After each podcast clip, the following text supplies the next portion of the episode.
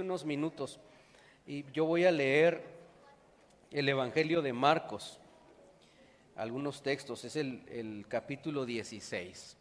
Marcos capítulo 16, dice el texto, cuando pasó el sábado, María Magdalena, María la madre de Jacobo y Salomé compraron especias aromáticas para ir a ungir el cuerpo de Jesús.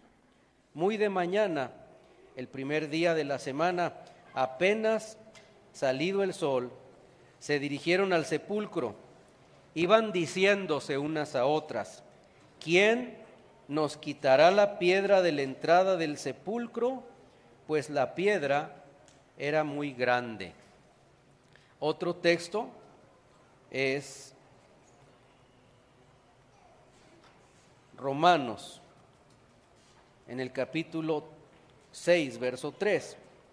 ¿Acaso no saben ustedes que todos los que fuimos bautizados para unirnos con Cristo Jesús, en realidad fuimos bautizados para participar en su muerte? Por tanto, mediante el bautismo fuimos sepultados con Él en su muerte, a fin de que así como Cristo resucitó por el poder del Padre, también nosotros llevemos una vida nueva. Esos dos, esas dos lecturas. Y en la primera parte de, de lo que leí, que es Marcos, aparece la narrativa de unas mujeres que van el día que Jesús resucitó el domingo temprano van al sepulcro y ellas tienen un conflicto.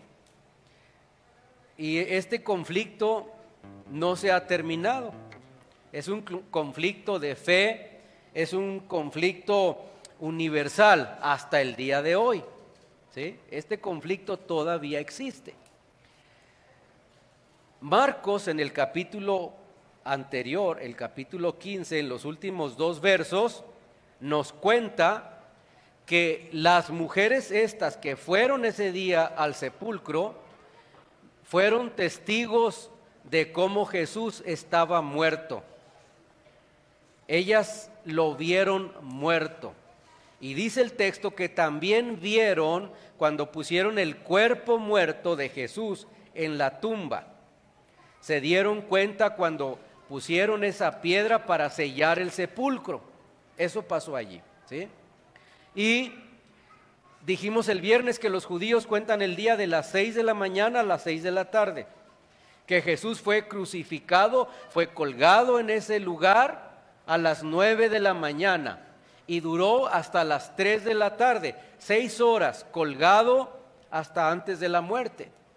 De las 3 de la tarde del viernes a las 6 no había tiempo para preparar el cuerpo de Jesús que ya había muerto. La costumbre es que cuando alguien muere o moría en esos días, había que prepararlo con cierto tipo de especias aromáticas, posiblemente eso incluía canela o clavo, alguna de estas especias que servían no solamente para honrar al muerto, pero además para prepararle para la sepultura, para evitar incluso tal vez el olor, para ayudar en el proceso de la descomposición. Ponían el cuerpo en la tumba y luego esperaban un año más o menos. Al año regresaban, abrían la tumba, sacaban el cuerpo que había sido enredado en estos lienzos, en estas Ah, vendas y luego lo que hacían era separar los huesos, si es que quedaba algo ahí de materia orgánica pegada al hueso, la quitaban, limpiaban los huesos y luego los separaban, los quitaban, ¿sí? los desarmaban pues, y hacían una caja de piedra labrada escarbaban una piedra caliza como arenosa y hacían una especie de caja y allí ponían los huesos acomodados. Y luego le grababan el nombre de la persona. Ese era el proceso. Pero como Jesús murió a las 3 de la tarde, ya no había tiempo para envolverlo y ponerle especias y hacer todo el proceso. Había que llevarlo pronto a la tumba porque a las 6 de la tarde ya había que estar en la casa porque iba a comenzar el sábado, el día de reposo. Así que lo dejaron en la tumba, las mujeres lo vieron y el domingo temprano se levantaron no para ir a asegurarse que había resucitado. Se levantaron temprano para ir y ungir el cuerpo. Para, estaban buscando, y sabemos esa historia, a, a un muerto. Y lo que nos narra Marcos aquí es parte de ese conflicto universal de fe. ¿Sí? Dice el texto que las mujeres están caminando rumbo al sepulcro, es muy temprano, y la plática entre ellas es, ¿quién nos va a mover la piedra? Porque la piedra era muy grande. Su preocupación primaria parece que es la piedra, ¿sí? Ahí usted lo notó en la lectura. ¿Quién va a movernos la piedra? Porque Pedro está dormido, porque Marcos está en la casa, porque los discípulos están escondidos algunos por todos los eventos que han sucedido, porque es muy temprano, no tenemos ayuda, no, eh, no contamos con herramientas, esa piedra está grande. Imagínese toda clase de, de pláticas durante ese ratito. Y ellas llegan al sepulcro pues con esa preocupación. Además de llegar con esa preocupación, ellas tienen un plan personal. ¿Sí? Un plan personal. Y el plan, como dije, no es asegurarse que el cuerpo no está allí. El plan es asegurarse que el cuerpo está allí. Ellas van a buscar un cuerpo. Nosotros hoy hacemos cultos a las 5 de la mañana, muy temprano, y predicamos sobre el pasaje de las mujeres. Y las mujeres se visten de blanco, es tradición, vienen a la iglesia, cantan un canto para celebrar que ellas fueron al sepulcro a buscar al Señor. Pero en realidad cuando Jesús estuvo con ellos, Él no les dijo que fueran al sepulcro. Cuando Jesús resucitó, le dijo a las mujeres, vayan y díganle a los discípulos, un ángel les dijo, ¿verdad? No Jesús, pero un ángel, vayan y digan a los discípulos que Jesús ya se adelantó, que está vivo, que está caminando, que los va a esperar donde les dijo antes de morir. No tenemos la dirección en la Biblia, no dice a dónde los mandó antes de la muerte, pero es evidente que Jesús le dijo a los suyos, cuando yo muera, voy a resucitar. Los espero en tal parte, no en la tumba, no en el sepulcro. Pero ellas tienen su plan personal. Y entonces, así es como llegan al sepulcro. ¿Cuál es el conflicto número uno de la fe en el mundo? Con respecto a la resurrección de Jesús. El conflicto número uno es que nos enfocamos en cosas que son nuestro problema. Dice el texto aquí en Marcos que en el verso 4, a la segunda mitad del verso 4 dice, pero al fijarse bien, significa que cuando llegaron al sepulcro, no vino el ángel y quitó la piedra para que entraran. Significa que cuando llegaron al sepulcro, la piedra ya había sido quitada, removida o rodada. Este tipo de sepulcros, y todavía hay esos sepulcros en Israel, tenían un canal por donde corrían esas piedras enormes y muy pesadas para entrar a, este, a estas tumbas puestas en las rocas. Todavía existe eso y uno lo puede visitar. Pero cuando ellas venían temprano con su preocupación, la preocupación es, se murió el que amábamos. La preocupación es, no se te olvidó la canela, no se te olvidaron las vendas nuevas, no se te olvidaron todos los perfumes, las cremas, los ungüentos, los aceites con los que vamos a envolver el cuerpo. No, no se me olvidó. Compraste todo, sí, compré todo. Lo conseguiste de buena marca, de buena calidad, sí lo conseguí. Pero tenemos un problema. ¿Quién va a mover la piedra? Todavía vienen platicando. Ese es su conflicto, ese es su plan. Y cuando llegan al sepulcro, por lo que Marcos dice, la piedra ya había sido movida. Pero todavía allí ellas están mirando la piedra, ellos no están mirando el sepulcro vacío. Y uno de los conflictos que tenemos como seres humanos es que venimos a la iglesia, a esta o a cualquier otro lugar que se llame iglesia donde se predica de Cristo. Pero entramos por la puerta Y no quitamos la mirada, no podemos quitar la mirada de nuestros conflictos, no podemos abandonar nuestro propio plan. Y cada quien, ¿verdad? Tiene una piedra pues de distintos tamaños. Las dudas que se tienen con respecto a la vida en Cristo algunos tal vez vinieron solo para presenciar este acto, pero estarán pensando en su mente ni esperanzas que yo me haga de esta gente, ¿verdad? En la mañana bauticé a otra persona que vino de visita a la casa de uno de nuestros miembros. La mamá de nuestra hermana Lorena vino de visita y le dijo, mamá, vamos a la iglesia. Y le dijo su mamá, ni lo esperes. Así le dijo ese día ni se te ocurra que yo voy a hacerme de tu religión. Voy a ir contigo, le dijo, pero ni lo esperes que yo vaya a pasar y que levanten la mano porque ella había visto eso antes. Dijo, ni creas que yo voy a hacer eso. Ese domingo llegó y ese domingo levantó la mano y ese domingo se vino al frente y ese domingo el Señor la salvó, se fue a Chihuahua y allá es miembro de una iglesia y allá está sirviendo, no se había podido bautizar por la pandemia y nomás a eso vino acá a nuestra otra iglesia para bautizarse. Y dijo, soy inmensamente feliz desde que encontré a Cristo, una señora rebelde que le había dicho muchas veces ni lo esperes, no es mi plan de vida. Y, y muchas veces pasa eso, ¿verdad? Tal vez hay alguien aquí igual que tiene sus ojos puestos en, en su piedra, ¿verdad? en su conflicto, en su plan, en su problema, en su plan de vida, que no está dispuesto, que cree que tiene que hacer un gran esfuerzo y abandonar las cosas que le gustan. Yo no sé cómo usted vino el día de hoy.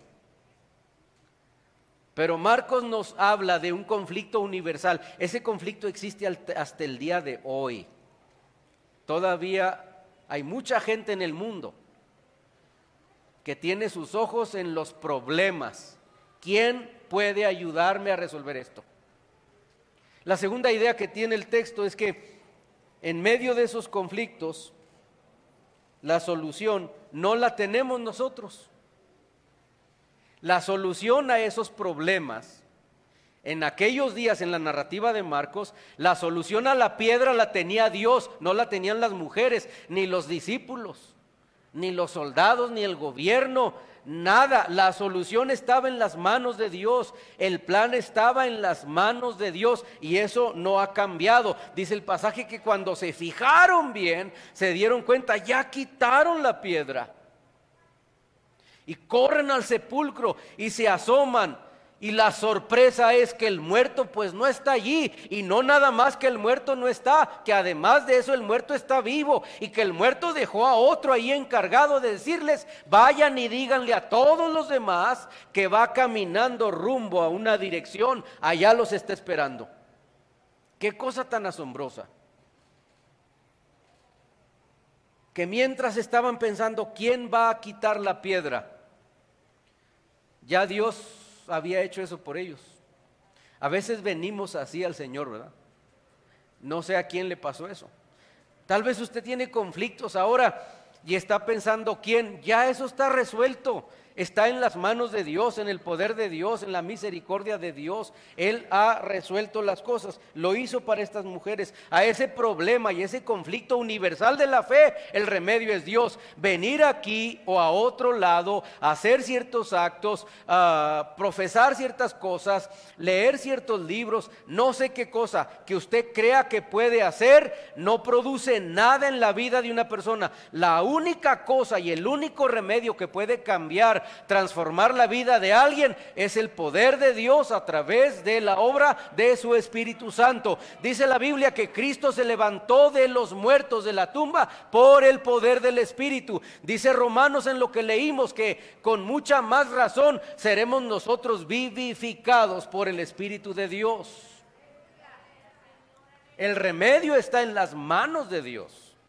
No podemos hacer nada. Yo como pastor, los que le dieron clase a estos hermanos, no hicieron nada para lavarles el cerebro, para convencerlos, para transformar la vida, nada. Nada más les explicaron alguna cosita de la que entendían. Todo lo que Dios hace es transformarnos. Eso lo hace Dios. No lo hacen los, el llanto de la mamá, no lo hace la cárcel, no lo hace el gobierno, no lo hace el dinero, no lo hace el fracaso o el éxito, no lo hace la educación. Todo eso es bueno, lo bueno.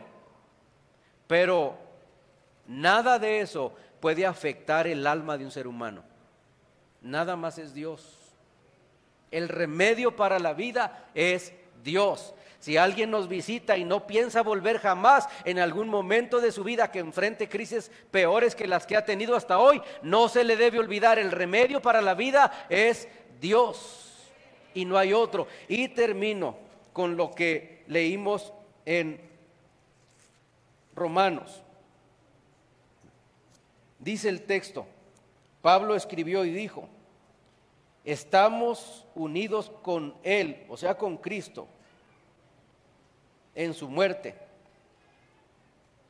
Por tanto, mediante el bautismo fuimos sepultados con Él en su muerte. ¿Qué está diciendo Pablo?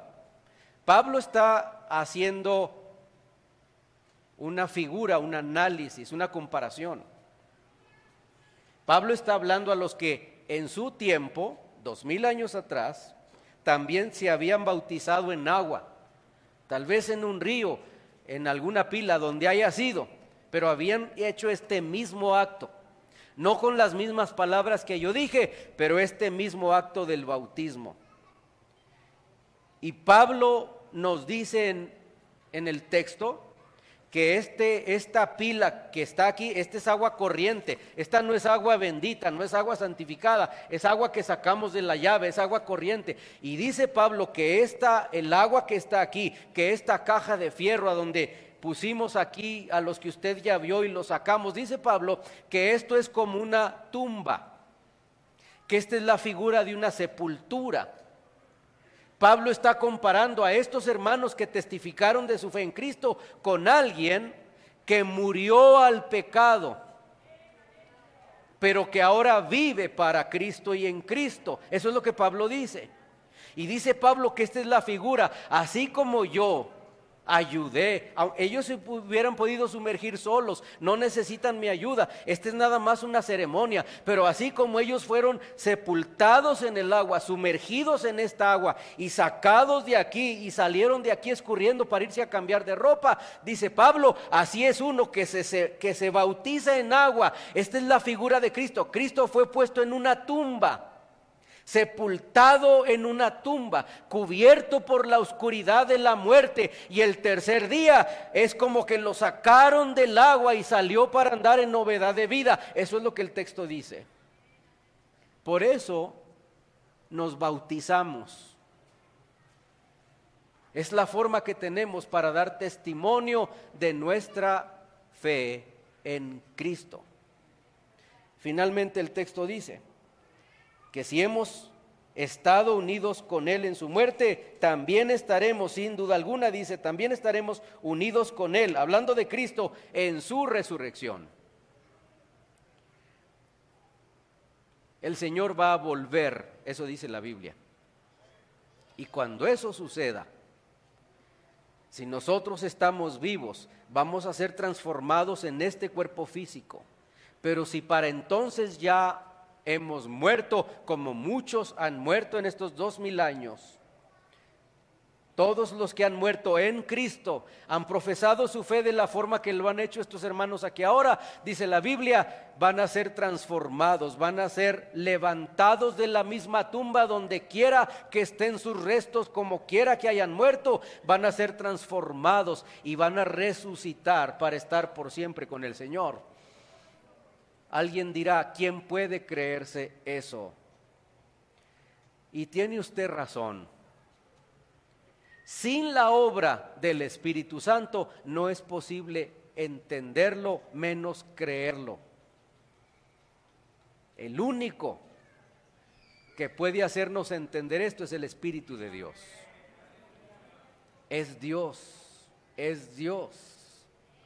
No hay otra, es Dios queremos orar también por alguien que en este grupo está pensando o le gustaría, no hoy, no el día de hoy, pero tal vez en algún momento de su vida, no se está comprometiendo, no lo vamos a perseguir, no le vamos a decir, Andy, usted levantó la mano, usted dijo, ahora a ver cómo le hace, pero viene. No vamos a hacer eso, solo queremos orar. Cada vez que decimos que levante su mano, es solo una señal de la voluntad, nada más.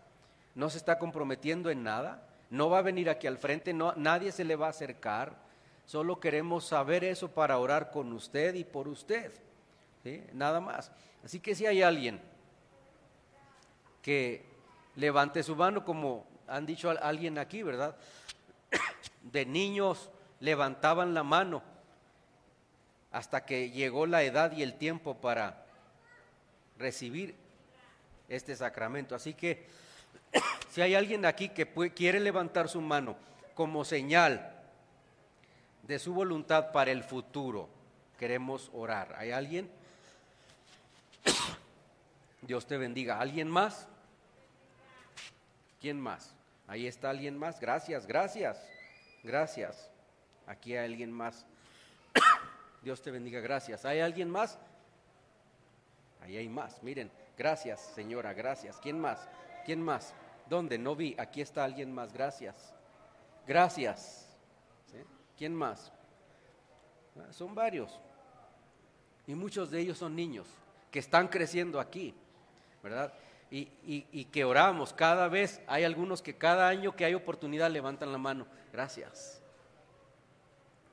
Vamos a orar. Eh, quiero pedirle hermana Ogla que ella nos dirija en esta oración. Antes que todos se pongan de pie, solo los que levantaron su mano pónganse de pie. Y si alguien no la levantó, pero le gustaría, párese también, por favor, para que los demás lo miren antes de levantarnos todos y despedir esta reunión. Mírenlos bien, ¿verdad? Son varios